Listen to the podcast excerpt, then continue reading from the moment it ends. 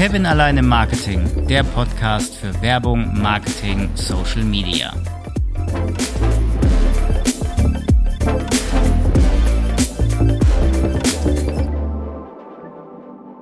Heute geht mein Podcast international, denn mein Gesprächspartner, den ich heute bei mir im virtuellen Studio habe, ist ein bisschen von der Zeit her zwar hinten dran im Online-Marketing, aber ganz weit vorne.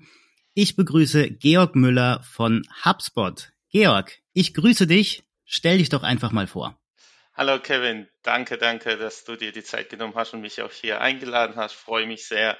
Äh, zu meiner Person selber, ich arbeite mittlerweile vier Jahre bei HubSpot, bin Channel Account Manager dort und betreue Partner sowie auch Kunden im äh, Online-Marketing, CRM-Geschäft und versuche natürlich mit denen eine neue Strategie darauf auszubauen. So viel zu meiner Du kennst Person. dich ja,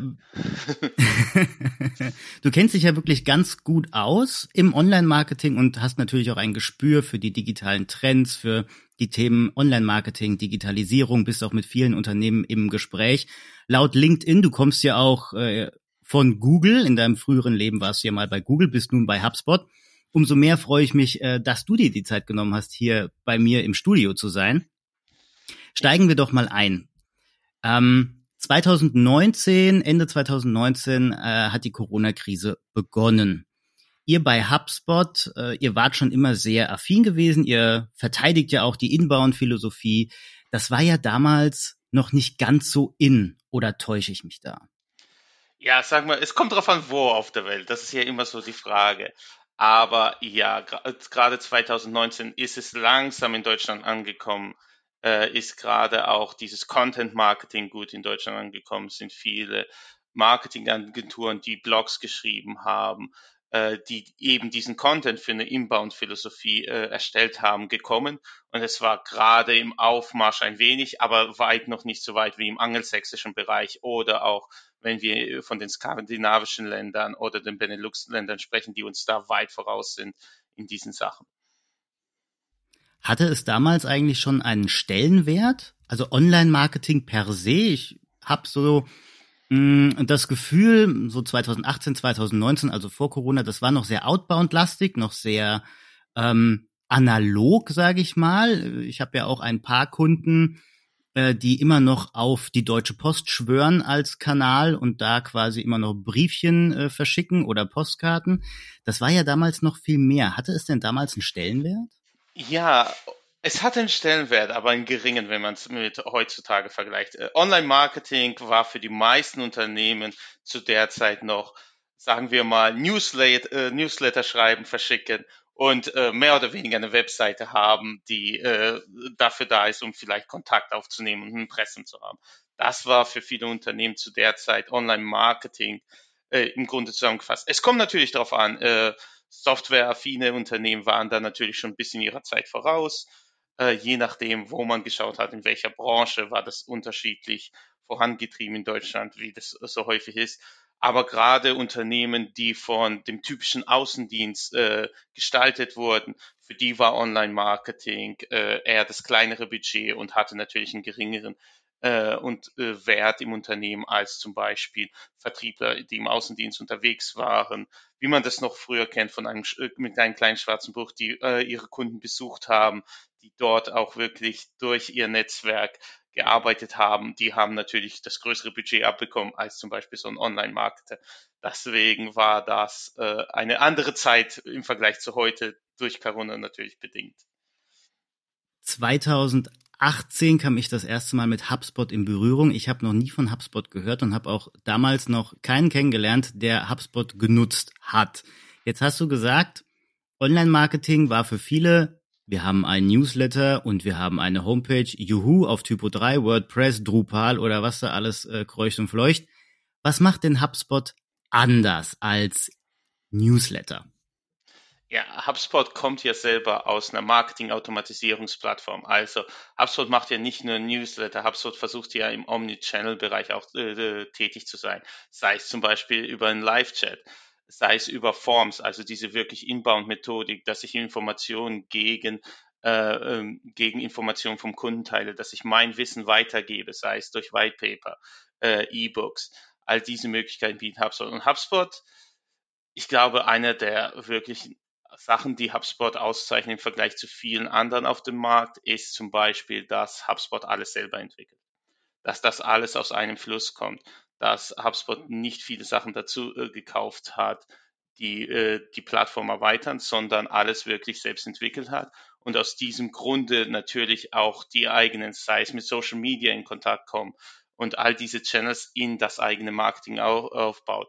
Und es ist äh, interessant zu hören, dass du zum Beispiel von HubSpot gar nicht gehört hast. Mittlerweile ist HubSpot Marktführer auf dem deutschen Markt, was äh, in Sachen Marketing Korrekt. Automation, Marketing Automation angeht. Es ist gar nicht so vielen bewusst, äh, wie weit es eigentlich schon fortgeschritten ist und auch wirklich äh, schon mit 20, 28 Prozent teilweise je, je nach Markt äh, dort auch Marktführer ist. Man muss dann aber schon sagen, Corona hat HubSpot gut getan, würde ich jetzt mal so sagen, weil es ist ja ein Channel weggebrochen. Ich hatte in meiner letzten Folge erwähnt schon mal gehabt. Da ging es um Eventmarketing und um die Wirtschaftsinitiative. Das Eventmarketing ist ja weggebrochen, die Messen sind weggebrochen, das Networking ist, net, äh, ist weggebrochen. Es musste also etwas anderes her. Also hat sich denn deiner Meinung nach letztes Jahr, Ende 2019, äh, 2020, hat sich da das Online-Marketing bei Unternehmen verändert? Hast du da irgendwas mitbekommen? Haben, haben Unternehmen HubSpot die Bude eingerannt? Laut Aktien würde ich jetzt mal sagen ja, aber ich würde mal gern von dir hören. äh, ja und nein. Also viele Sachen, die da passiert ist, äh, die wir auch viel gesehen haben. Es war nicht nur das Online-Marketing, was HubSpot vorangetrieben hat. Es war auch die Umstellung auf das CRM. Wie du selbst gesagt hast, äh, Live-Events sind weggebrochen. Äh, Messen sind weggebrochen. Äh, der typische Außendienstvertrieb, man kann nicht mehr zum Kunden, man muss Videokonferenzen haben. Und da kam HubSpot sehr gut rein, weil wir diese Schnittstellen haben, weil wir mit äh, viele unserer Kunden hatten schon vorher virtuelle Events, wodurch HubSpot dann natürlich mit Automatisierung weiterhelfen kann, diese Kunden äh, im Nurturing-Prozess einzubinden und denen dann natürlich weiterhilft beim Kauf. Also HubSpot ist ja dafür da, dass der Kaufprozess für den Kunden sehr einfach ist also für unsere Kunden, deren Kunden sehr einfach ist und dadurch natürlich sie einen angenehmen Kaufprozess haben, dass sie auch äh, nicht dazu gedrungen werden, oh, jetzt muss ich kaufen, sondern sie machen die wirkliche Entscheidung zu kaufen, weil es ihrem Unternehmen hilft. Und der Kaufprozess fängt, äh, fängt im Marketing an. Wenn ich eine Webseite habe, wo ich nicht mal weiß, okay, ist es äh, die Unternehmenswebseite oder nicht, das ist, äh, äh, das ist schon ein Problem. Und vor allem, wenn äh, in Corona natürlich hat es geholfen. Aber HubSpot hat auch viele Initiativen gestartet, um äh, da zu helfen. Wenn ich äh, zum Beispiel bedenke, wie wir Partnern geholfen haben mit Vorzahlungen von äh, Kommissionen, äh, damit sie äh, über Wasser bleiben. Wir haben für viele kleine Unternehmen unser Starter- und Freies Paket erweitert um unsere Professional-Pakete damit, äh, während der Corona-Zeit, damit sie diese nutzen können und auch ihrem Business helfen. Und das hat sich dann, dann dankbar zurückgezahlt, wo sie dann natürlich äh, sehr groß auch HubSpot-Fans geworden sind und äh, dann durch die Einsetzung der Software von HubSpot ihr äh, Unternehmen, ihre kleinen, äh, der kleine Mittelstand äh, digitalisiert wurde und sie dadurch natürlich Vorteile erfahren haben und dann weiterhin Kunden geblieben sind. Also ja, zum Teil hat Corona es beschleunigt, würde ich sagen. Jetzt hast du äh, was Interessantes angesprochen. Du hast eben gesagt, ähm, dass der Kaufprozess sehr einfach wird durch HubSpot, unter anderem. Also die Kunden werden ja nicht nur zu Kunden, sie werden zu Fans. Das ist ja die Philosophie von dem Inbound-Marketing, wovon HubSpot ja lebt.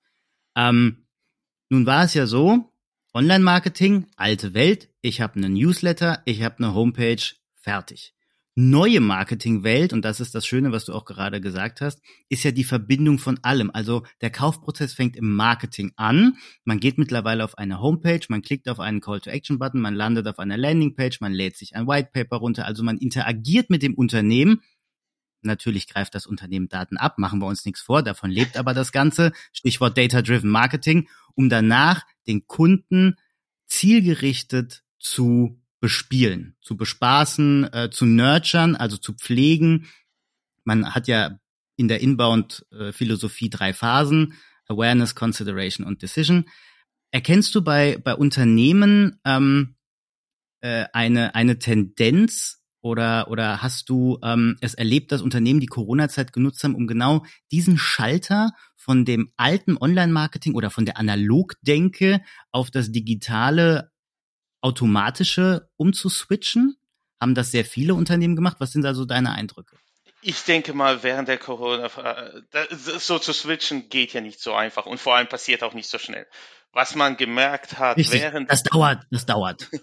während der Corona-Phase, was passiert ist, vor der Corona-Phase waren die Ressourcen nicht da, das Budget nicht da, äh, weil Online-Marketing nicht so eine große Rolle gespielt hat.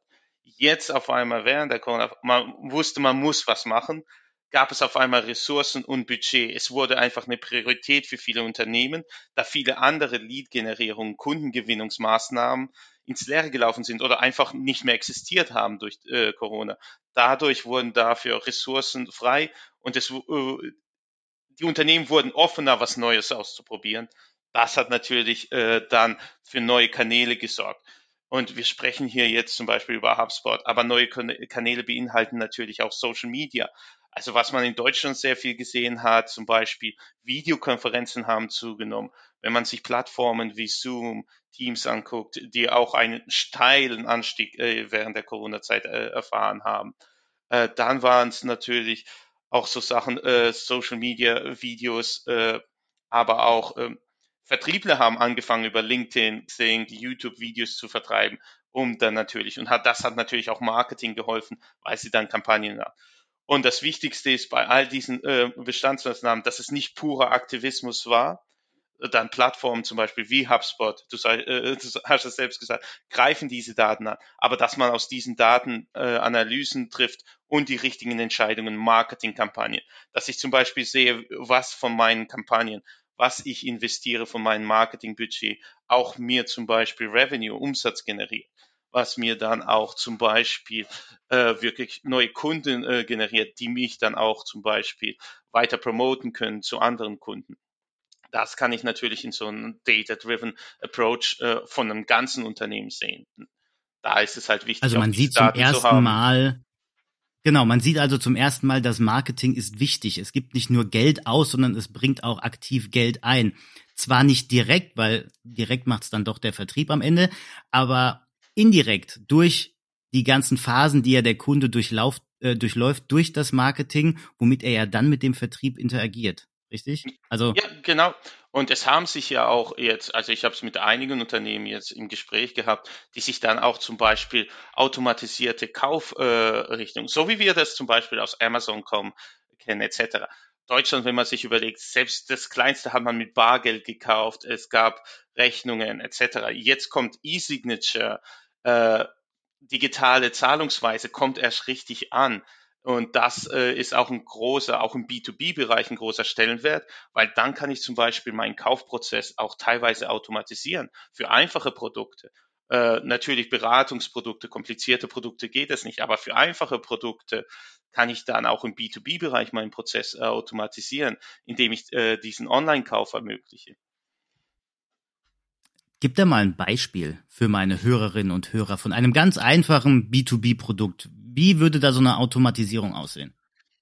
Äh, zum Beispiel äh, ganz einfaches äh, B2B-Produkt, sagen wir, ich kaufe Kugelschreiber oder Becher, irgendwas äh, für mein Büro, Büromittel, Büroartikel.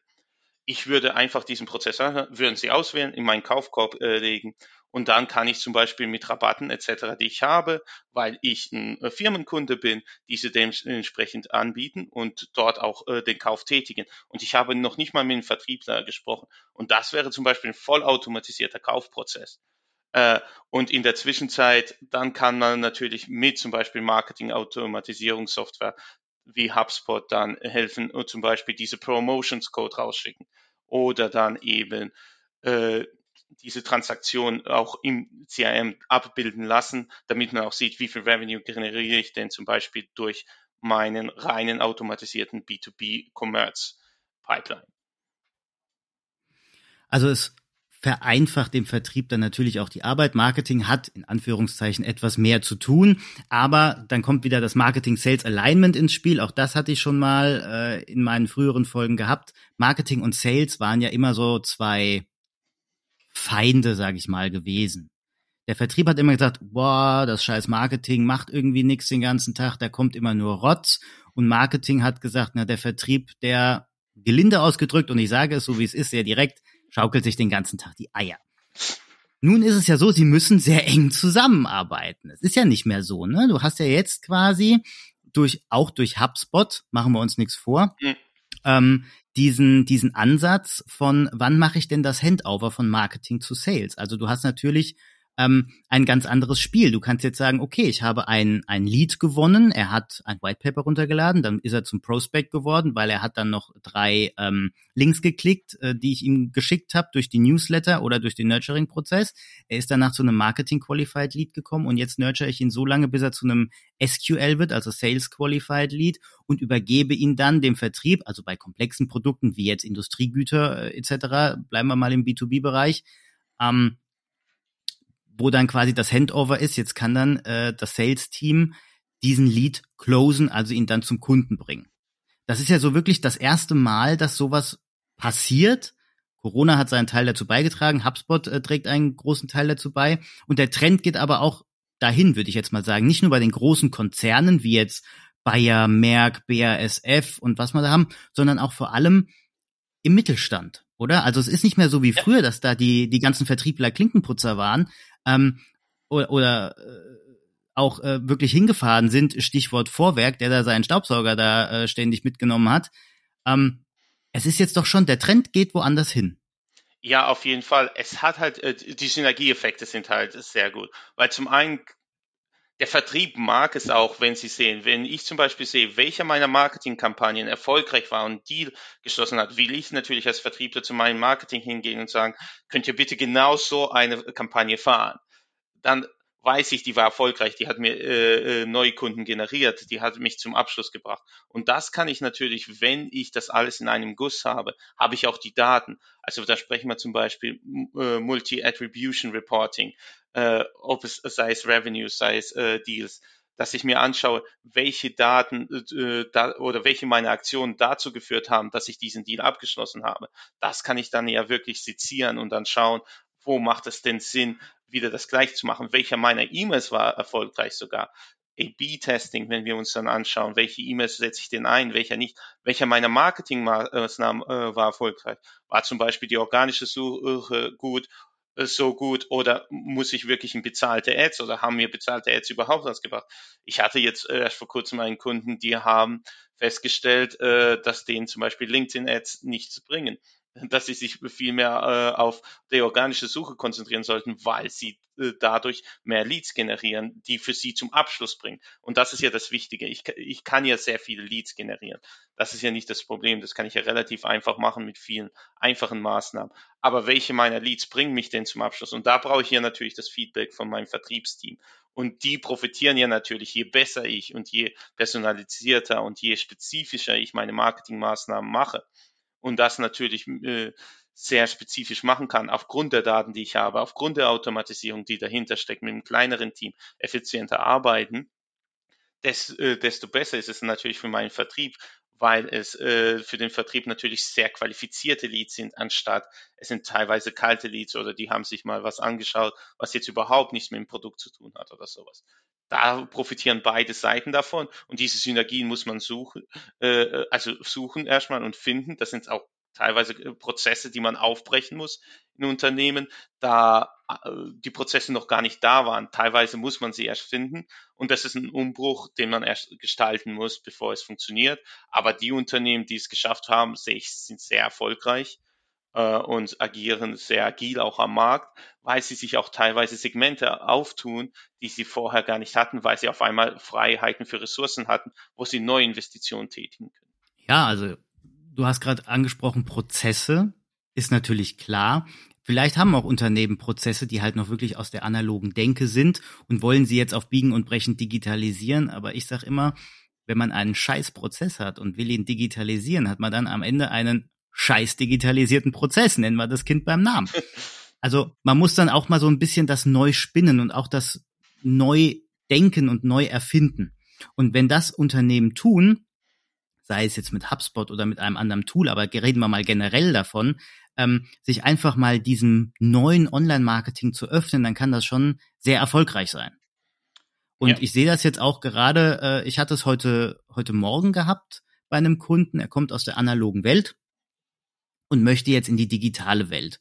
Und der Vertrieb sagt, naja, das haben wir schon immer so gemacht, warum sollen wir denn was ändern? Also, ne, du willst in das Digitale, du kommst von dem Analogen, du rennst natürlich erstmal gegen eine Wand. Du musst das, wie du schon gesagt hast, die Prozesse aufbrechen. Du musst erstmal ein Alignment schaffen, du musst Workshops machen, du musst einmal von vorne anfangen. Und wenn das funktioniert, wie du auch schon gesagt hast, dann kann das wirklich sehr, sehr erfolgreich werden. Also würde ich jetzt sagen. Ja, auf jeden Fall.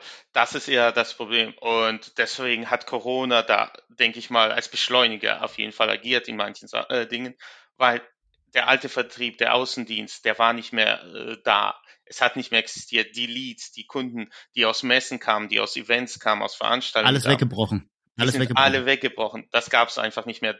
deswegen waren viele Unternehmen, aber auch auf der äh, höheren Unternehmensebene, Geschäft, äh, Geschäftsführer, Vorstände, die waren bereit, äh, was zu ändern, weil sie mussten was ändern.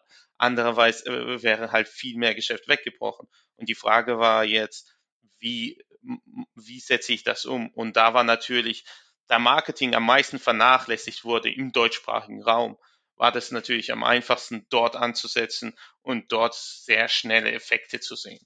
Aber auch äh, Sachen wie zum Beispiel, ich spreche ja immer wieder mit dem Mittelstand und Unternehmen dort, aber auch mit Partnern, die teilweise noch nicht mal ein CRM haben, was man sich im angelsächsischen Raum gar nicht vorstellen kann, dass jemand noch mit Excel-Tabellen arbeitet und ihre Kunden dort drin stehen man hat ja, das war ja in einigen Zeitungen drin, dass Unternehmen Probleme hatten, weil sie nicht mal die E-Mail-Adresse von Kunden hatten, nur ihre Anschrift und Telefonnummer. Da hat es ja schon bei einigen angefangen. Und das sind Sachen, die auf einmal geändert werden mussten. Und natürlich hilft dazu eine gute digitale äh, und auch eine Online-Marketing-Strategie. Ich kenne sogar noch die Becksche Loseblattsammlung, äh, wo auch Kundendaten drauf waren. Du hast da so eine alte Kartei gehabt und konntest dann da so gucken, welcher Kunde, den, wen willst du denn gerade ansprechen, so mit einem Alphabet und wann ist er denn das letzte Mal angegangen worden. Das hat sich alles digitalisiert, es musste aber auch so sein. Und ja, Corona war ein Booster davon, das muss man wirklich so sagen. Hast du denn, ähm, du sprichst ja sehr oft mit Unternehmen, hast du denn auch mal äh, bei Unternehmen Ängste erkannt, Angst vor dieser digitalen Transformation im Marketing? Haben Sie dir mal offen gegenüber gesagt, hier, äh, Georg, wir haben da wirklich Angst davor, etwas zu tun, weil wir nicht wissen, was passiert? Ja, das ist, äh, das ist ja eine der typischen Fälle, weil man es nicht kennt. Man hat es nicht angewendet. Äh, so, ein schwieriger Fall ist immer so, stell dir vor, jemand ist drei, fünf Jahre vor, äh, vor der Rente und sie sollen jetzt äh, was Neues einführen, was Neues ausprobieren. Natürlich ist da, das ja rein menschlich, äh, dass äh, da die Position ist, lieber warte ich noch diese drei, fünf Jahre. Wenn ich dann in Rente bin, können Sie gerne das Neue ausprobieren. Das ist ja menschlich, würde ich wahrscheinlich auch genauso so. denken. Das ist so. Und Vielleicht würde ich das auch tun, aber ein Glück bin ich noch jung genug. Aber das ist etwas, äh, was man natürlich auch schauen muss äh, im Unternehmen. Und natürlich hilft es, äh, wenn junge Menschen reinkommen mit Enthusiasmus. Nicht nur junge Menschen, also wenn Menschen mit Enthusiasmus was verändern wollen. Äh, aber die Ängste sind da natürlich, weil es eine Unbekannte ist. Man hat es vorher nicht äh, benutzt. Und wie mit allem äh, mit dem Unbekannten, es ist natürlich auch beängstigend. Aber im Risiko, je größer das Risiko ist, dass man eingeht, desto höher kann auch natürlich der Gewinn sein. Das ist ja die Balance, den Balanceakt, den man auch da fahren muss, auch als Unternehmer. Und für sich auch einschätzen soll, will ich das Risiko gehen oder schaue ich noch, äh, wie die anderen machen, aber dadurch erhalten dann die anderen einen Wettbewerbsvorteil und ich folge denen dann Richtig. im Nachhinein, bin aber dann hinten dran. Also bist du Pionier oder machst du Me Too? Ja. Am Ende. Wo Am Ende hin, ist, ja? das ist die Frage. Ähm, nun sitzt du ja gerade in Dublin, ich sitze in Frankfurt, ist ein kleines bisschen ähm, von der Strecke her. Du redest ja auch mit internationalen Unternehmen. Gibt es da Unterschiede von der Akzeptanz dieser neuen Online-Marketing-Form? Also Unterschiede zwischen jetzt, äh, äh, sagen wir mal, Irland, Dublin, äh, Großbritannien und äh, dem der Dachregion, Deutschland, Österreich, Schweiz? Ja, sehr große Unterschiede. Also ich würde sagen, angelsächsischer Raum, also sei es nicht nur Irland, äh, die UK, also Briten, aber auch USA, Kanada, Australien, sie sind eher bereit auszuprobieren, ein Risiko einzugehen. Äh, während im deutschsprachigen Raum man nimmt lieber das, was man kennt, äh, was man äh, schon hat. Das ist so einer der größeren Unterschiede, die ich sehe. Die sind einfach Risikofreude. Äh. Es ist auch die amerikanische zum Beispiel Angehensweise. Die schauen sich an, lieber probiere ich was und hab äh, und es, pass, äh, es kommt nicht zustande, als es nicht zu probieren und ich habe was verpasst. Äh, während äh, die Deutschen eher vorsichtiger vorgehen, aber auch im deutschsprachigen Raum, gerade wenn man global agierende Unternehmen sind, sie sind sehr bereit, einen Piloten zu fahren, zu sehen, es in kleinen Maßen, in kleinen Runden, mal sehen, wie das äh, funktioniert in einer bestimmten Abteilung, vielleicht in einer neueren Abteilung, äh, um einfach auszuprobieren, weil sie wollen äh, sich nicht entgehen lassen. Da sie global agieren, wissen sie auch mehr von den Möglichkeiten, die außerhalb Deutschlands ex existieren. Äh, wenn wir denken, also. Aber du sagst auch. Sorry, ich wollte dich nicht unterbrechen. Die Leitung zwischen Frankfurt und Dublin ist dann doch wohl ein bisschen äh, anfälliger. Ähm, äh, äh, äh Erzähl du, ich habe gerade den Faden verloren, aber auch das ist einfach so. Ja, wenn man sich ansieht, auch Online-Marketing, wie man sich zum Beispiel Trends ansieht, uh, Virtual Reality, Augmented Reality, das wird kommen, das ist schon. Es werden teilweise Unternehmen benutzen es teilweise. Und das sind, werden neue Anwendungsfe äh, Anwendungsfelder sein, die in der Zukunft da sind, die teilweise schon da sind, die auch kommen werden. Und ich sehe das nicht, dass das in Deutschland in den nächsten drei bis fünf Jahren groß sein wird, aber woanders auf der Welt ist es schon im Einsatz teilweise. Aber sagst du, und jetzt fällt mir sogar wieder ein, was ich sagen wollte, aber sagst du, der deutsche Mittelstand, der ja in Deutschland richtig groß ist, soll sich einfach mal mehr trauen? Ja, äh, ja, das ist natürlich, ja. Äh, das Gute ist am deutschen Mittelstand, er ist sehr stabil. Äh, da brauchen wir uns auch, darauf kann man auch sehr stolz sein. Also es sind sehr stabile, das Wachstum war sehr was man sehr gerne in Deutschland sagt, sehr gesundes Wachstum. Es sind sehr stabile äh, Strukturen, die aufgebaut wurden, dass selbst wenn so eine Corona-Krise nicht so viele Insolvenzen hervorruft wie anderswo, die viel mehr investieren und auf Wachstum gehen. Also es hat alles Vor- und Nachteile, aber gerade so äh, im Mittelstandbereich, die Unternehmen, die ich erfolgreich sehe, sind halt mehr im Pionierbereich. Die äh, sind auch nicht äh, die schrecken nicht davor, neue Technologien auszuprobieren, äh, weil sie denken, ich, äh, ich lasse da einen Piloten laufen, ich versuche es mal und schaue, wie das läuft. Also die haben auch das als einen Treiber bei sich in, äh, in der Finanzierung mit einbedacht. Also geht, und da bin ich sogar schon bei meiner nächsten Frage, geht der Trend eindeutig dahin, einfach mal mehr zu probieren, neue Dinge zu wagen, sich HubSpot mal anzuschauen, da zu gucken, nutze ich das CRM, nutze ich die Marketing-Automation, nutze ich die Sales-Automation, also dieses ganze Alignment, also da geht der Trend hin. Erkennst du da was? Ja, auf jeden Fall. Es geht ein Digitalisierungstrend. Aus dem einfachen Grund, äh, weil man es jetzt in Corona gemerkt hat, wir waren nicht vorbereitet, viele Unternehmen waren nicht vorbereitet. Und jetzt geht der Trend hin, wir müssen uns vorbereiten, was, wenn die nächste Krise kommt und dass man auch so ein bisschen gegen eine Krise hedgt, dass man auch ein bisschen jetzt ausprobiert und sich einfach nur informiert, was ist denn alles möglich am Markt. Äh, gerade vor Corona, wenn man sich teilweise mit Unternehmen unterhalten hat, die waren erstaunt, was alles überhaupt möglich ist. Die wussten noch nicht mal die Möglichkeit. Während jetzt äh, kommt man in so eine Phase, wo man sich alle möglichen Informationen anschaut, um zu sehen, was ist denn möglich am Markt? Was kann ich denn überhaupt machen, was, was ich vielleicht gar nicht noch gar nicht weiß als Unternehmen? Und jetzt hast du gesagt, im deutschsprachigen Raum der Trend geht eindeutig dahin. Ja, für 2022 sehe ich das auch. Es geht dahin, Data-Driven Marketing, Inbound Marketing, Marketing Automation auf jeden Fall. Nun hinken wir, das weiß ich ja, in Deutschland etwas hinterher. Was für ein Trend siehst du denn in Übersee? Ist es das wirklich, was du gesagt hast? Augmented Reality, Virtual Reality? Also sitzen wir dann wie im Film Surrogates irgendwann mit äh, Kopfhörern und Kamera und gucken da durch einen Avatar? Ist das ja, dann äh, auch dann, kann man das mit Marketing verbinden dann am Ende? Bestimmt. Ja, äh, stell dir vor, zum Beispiel, wenn du komplizierte Produkte hast, komplizierte Maschinen, äh, die man durch Virtual Reality dann darstellen kann oder Augmented Reality, die man dann äh, dementsprechend zeigen kann, was das ist, ohne vor Ort hinzugehen oder ohne dass sie gucken und sich die Maschinen, das erleichtert, das ist Kostenersparnis. Äh, das zum Beispiel. Ein ganz anderer großer Trend, natürlich, den man nicht außer Acht lassen soll, sind, äh, sind äh, Systeme wie WhatsApp, Telegram und all das. Die ganze Generation, die jetzt äh, damit groß geworden ist, das sind die Führungskräfte von morgen, das sind die Käufer von morgen, das sind die äh, Vertriebler, das sind die Marketingleute von morgen, das sind die Leute, die in Unternehmen später arbeiten und die werden das nutzen, was sie schon kennen. Und das nutzen sie stärker. Auch äh, was ich einen großen Trend sehe, sind Chatbots. AI-Chatbots, also wirklich. Äh, Kommen die wirklich wieder? Die wurden Chatbot. ja verteufelt, Chatbots. die, äh, die sind, äh, die werden jetzt weiterentwickelt und ich bin mir fast sicher, fast jede Website, sagen wir in drei bis fünf Jahren, wird in irgendeiner Form ein Chatbot haben. Es wird nicht so sein, dass sie sehr vieles abfragen, aber Chatbot wird dafür da sein, um zu segmentieren. Wann äh, schicke ich sie denn auf eine Wissensdatenbank zum Beispiel? Oder wann spreche ich denn äh, mit einem Menschen darüber? Was für Probleme? Also äh, das AI-getriebene. Und dann, wenn wir uns auch anschauen, das wird auch ein äh, großes Ding sein. SEO, wie verändert es sich, wenn ich zum Beispiel äh, sprachgesteuert suche, wie zum Beispiel durch eine Alexa, Siri, all diese Sprachassistenten. Die Suche verändert sich, anstatt was einzutippen. Ich spreche anders, wie ich schreibe. Wie werde ich denn nach Sachen äh, suchen? Wie verändert sich mein SEO? Wie kann ich denn gefunden werden, wenn so ein Sprachassistent äh, die Google Search macht, anstatt dass jemand das eintippt? Das wird auch noch eine Rolle spielen.